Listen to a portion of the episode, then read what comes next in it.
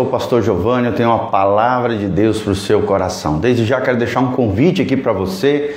Amanhã à noite, às 20 horas, aqui na Igreja Casa na Rocha, Dr. Camargo 4555, no centro de Umuarama, nós teremos um preletor especial que está vindo lá de Campo Mourão para estar ministrando para nós. O pastor Rio do Almeida, lá da Bahia, né? Ele está morando agora ali em Campo Mourão, pastoreando a primeira igreja batista do aeroporto, estará conosco uma palavra especial do coração de Deus aos nossos corações. Se eu fosse você, não ficaria de fora amanhã às 20 horas na igreja Casa na Rocha. Vem estar conosco no nosso culto de celebração. E se você puder à tarde também, vem orar conosco aqui na igreja no nosso momento de intercessão. Nós temos um culto de oração todas as quartas-feiras, a partir toda quarta-feira, a partir das duas e meia da tarde, estamos orando aqui, clamando ao Senhor em favor da sua vida, da sua casa, da sua família, da nossa cidade cidade, empresários, comerciantes, todas as pessoas da sociedade civil que são representadas na nossa, na nossa cidade. Nós estamos aqui juntos intercedendo em favor dessas pessoas no culto de oração. Então, culto à noite, às 20 horas da manhã, e culto de oração às 14 horas aqui na igreja, tá bom? Então vamos que vamos, queremos dar um salve aí, né?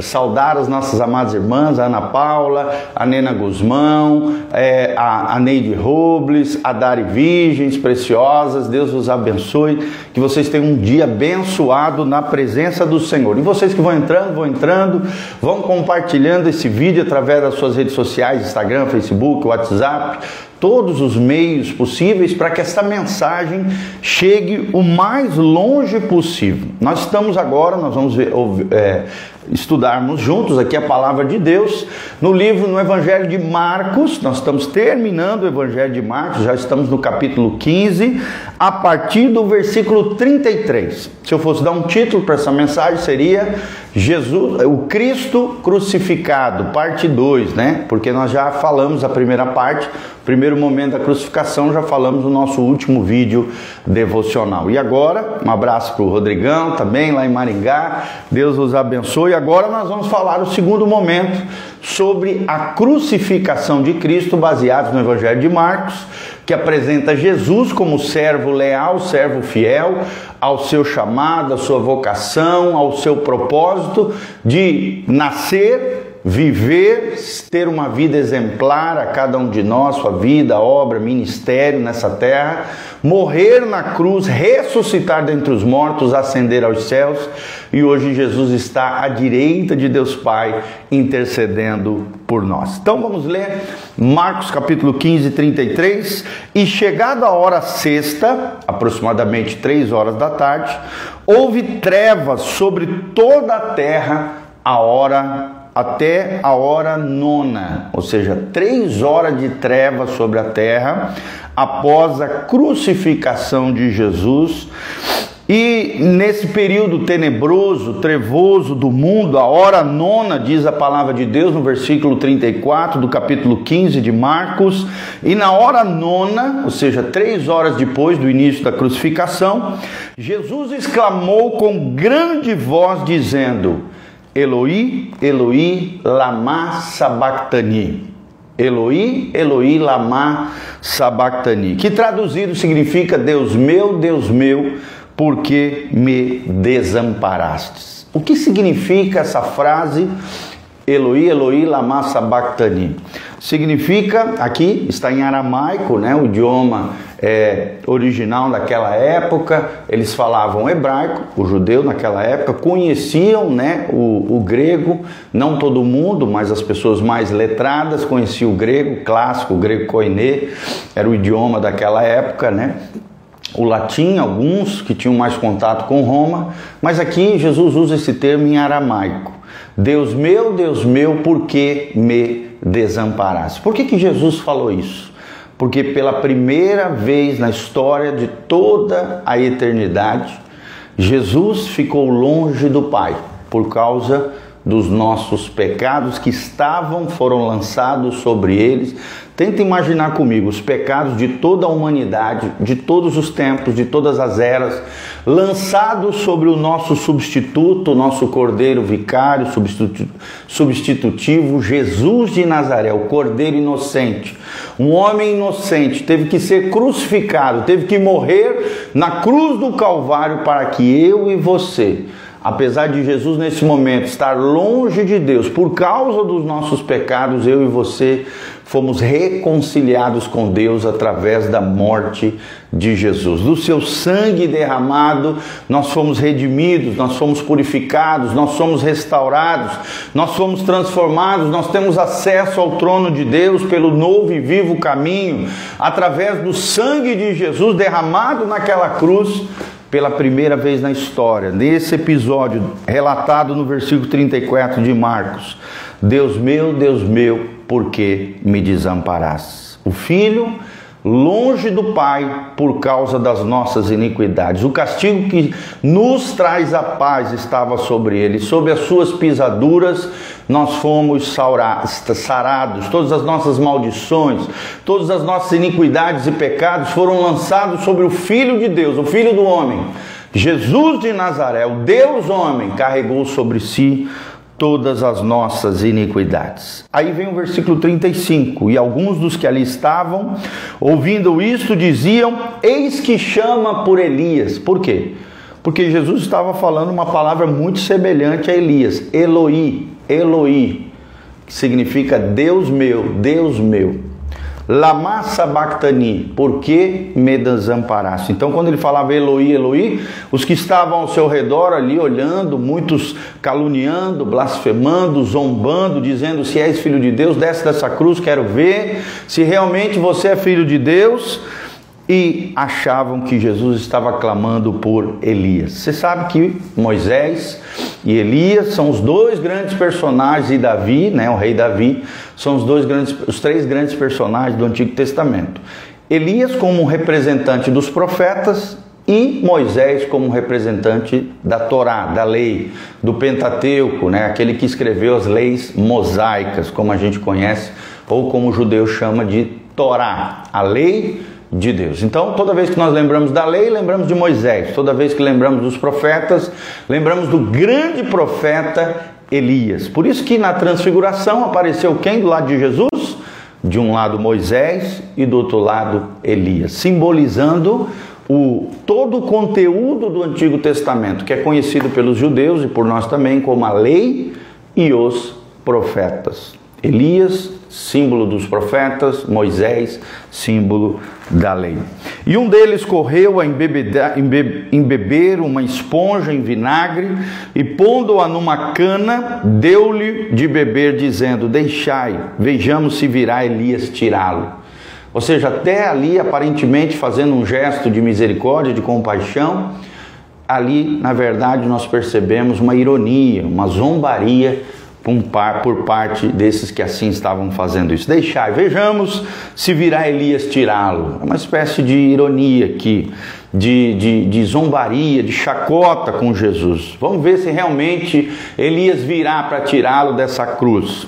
E no 37, Jesus, dando um grande brado, expirou, ou seja, deu seu último suspiro de vida. Jesus suspirou. E o véu do templo então se rasgou em dois, de alto a baixo. O que, que significa isso? O véu do templo se rasgou. Meus irmãos queridos, quando o véu do templo se rasga, e o véu aqui era o que separava o lugar santo do Santíssimo Lugar, significa que ali havia um muro de separação, um, uma espécie de cortina que separava o lugar santíssimo do lugar santo. No lugar santo havia o candelabro, a mesa de, dos pães de, da preposição e havia o incensário. As mesas do pão da proposição é, simboliza Deus como nosso provedor, o Jeová, o Deus que é o nosso pastor e nada nos faltará, a provisão de Deus. O incensário de oração simboliza os sacrifícios de oração, clamor, as súplicas que fazemos diante de Deus que sobem diante de Deus como um aroma suave diante do Senhor, as narinas do Criador. E à esquerda o candelabro simboliza, tem sete astas, ficavam com óleo ali, queimando por todo sempre. O óleo é, simboliza o Espírito Santo. Os sete Espíritos de Deus relatados lá no profeta Isaías, os sete Espíritos de Deus, o Espírito Santo, que ilumina a vida do homem e que é o óleo de Deus que nos faz reacender, que acende a chama dentro do nosso coração, nas nossas relações com o Senhor. Mas entre esse lugar santo e o Santíssimo Lugar tinha uma cortina, uma cortina que separava, que apenas o sumo sacerdote adentrava ali no dia do Purim, no dia da purificação, todos os homens de Israel, mulheres, crianças, iam para Jerusalém, ali um sacrifício, um grande sacrifício, era feito de um cordeiro imolado, sem defeito nem falha. Esse sangue era derramado sobre o altar e um pouco desse sangue era levado no lugar santíssimo para ser colocado diante da arca da aliança. Então, uma vez por ano, o sumo sacerdote entrava lá pagando, é, fazendo né, de gesto cerimonial, sacrificial, pedindo perdão pelos pecados de forma intercessória de todo o povo de Israel uma vez por ano. E aí o povo louvava, adorava o Senhor, faziam né, é, é, é clamores ali, orações diante do Senhor, agradecendo a Deus pelo perdão dos seus pecados. Mas o véu rasgou após o último suspiro, o último expirar do Criador, do Rei dos Reis, do Senhor dos Senhores, Jesus de Nazaré. O que, que significa isso, querido? Agora nós temos acesso pelo sangue de Jesus ao coração de Deus, ao trono da sua graça.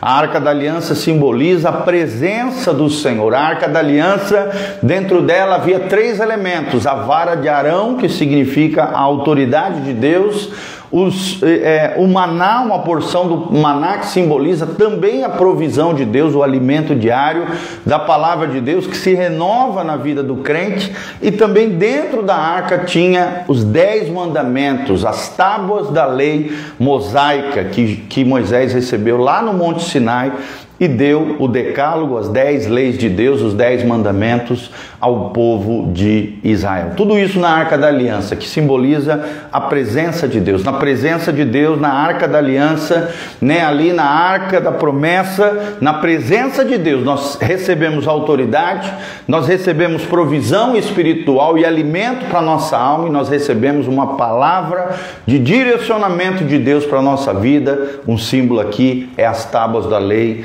a lei mosaica, a lei de Deus ao seu povo. Amém?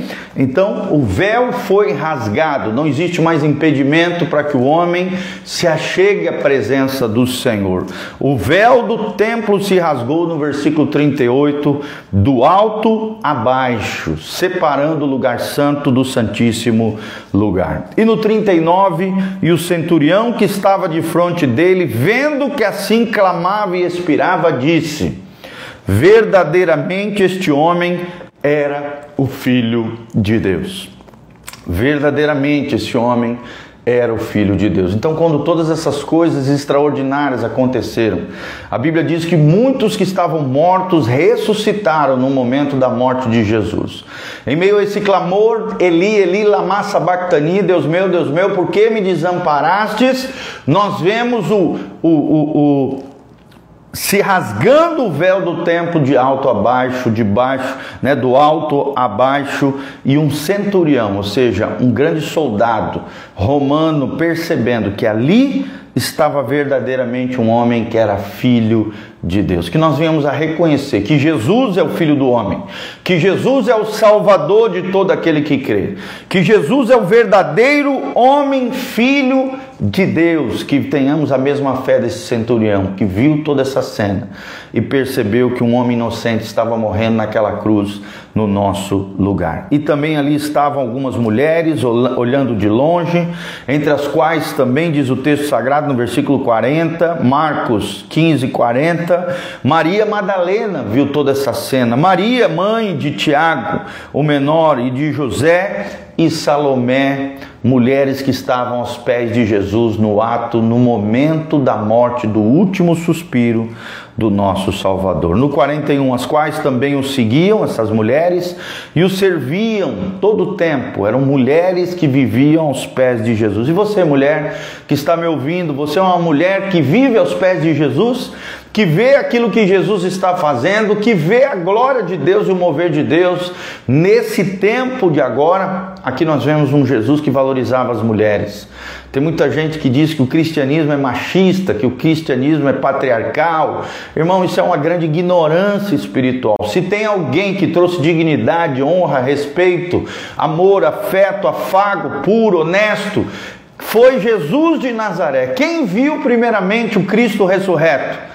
Foram mulheres que foram no sepulcro e viram a aparição do anjo dizendo: Esse Jesus que vocês estão procurando ressuscitou.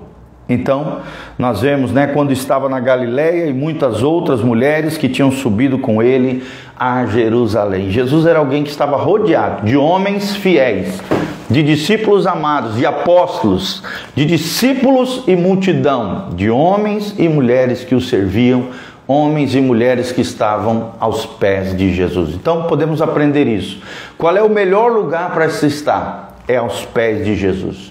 E o que nós devemos fazer quando estamos aos pés de Jesus, quando estamos na presença de Deus? Servirmos o Cristo servindo as pessoas e reconhecendo que verdadeiramente Jesus é o Filho de Deus. Verdadeiramente, como esse centurião reconheceu, Jesus é o Filho de Deus. Deixa eu deixar para você aqui quem é Jesus para você. Você realmente conhece Jesus de Nazaré? Você tem recebido Jesus de Nazaré como Senhor e Salvador da sua vida? Você reconhece que todo dom perfeito, toda dádiva, toda bênção procede do Pai das luzes, né, do nosso Deus, do Pai celestial, aquele que enviou Cristo Jesus para morrer na cruz no nosso lugar. Lembre-se, Jesus teve que, pela primeira vez na história de toda a eternidade, de um Deus que não tem início não tem fim, que vive para todo sempre, que é o Criador de tudo e de todos. Jesus, como homem, ali naquele momento no Calvário, na cruz do Calvário, como Deus homem, pela primeira vez ficou apartado do Pai por causa das nossas iniquidades. Jesus sofreu tudo isso, todo esse agravo, toda essa via dolorosa, toda essa via cruz, todo o sofrimento, xingamentos, ofensas, cruz, né? É, é, coroa de espinhos, chicotadas, açoites, é, zombarias, afrontas, tudo isso Jesus sofreu por amor a nós. Ele já provou o seu amor por nós. Agora chegou a nossa vez de provarmos o nosso amor por ele. Louvado seja o nome do Senhor. Quero mandar um abraço para o Hélio Novaes, a Vilminha Marques, a Daiane Dalsazo, a Maria a Maria, a Dolores Conaccione, o Vitor Eulálio, a Mari Gazi, preciosa, lá do Mato Grosso, né? Ela daqui, mas mora lá, Deus te abençoe. A Derlânia Vieira, lá de Moreira Salles, a Andréia Jardim, nossa preciosa ovelhinha também, a Renata Gazi, a Ania a Aline, né? E todas essas, Cristina Aparecida da Silva, Rodrigo Struck, que saudade de todo esse povo de Deus. Nessa quarta-feira, irmãos, 20 horas, teremos o pastor Rio do Almeida pregando na nossa igreja uma palavra do coração de Deus para você.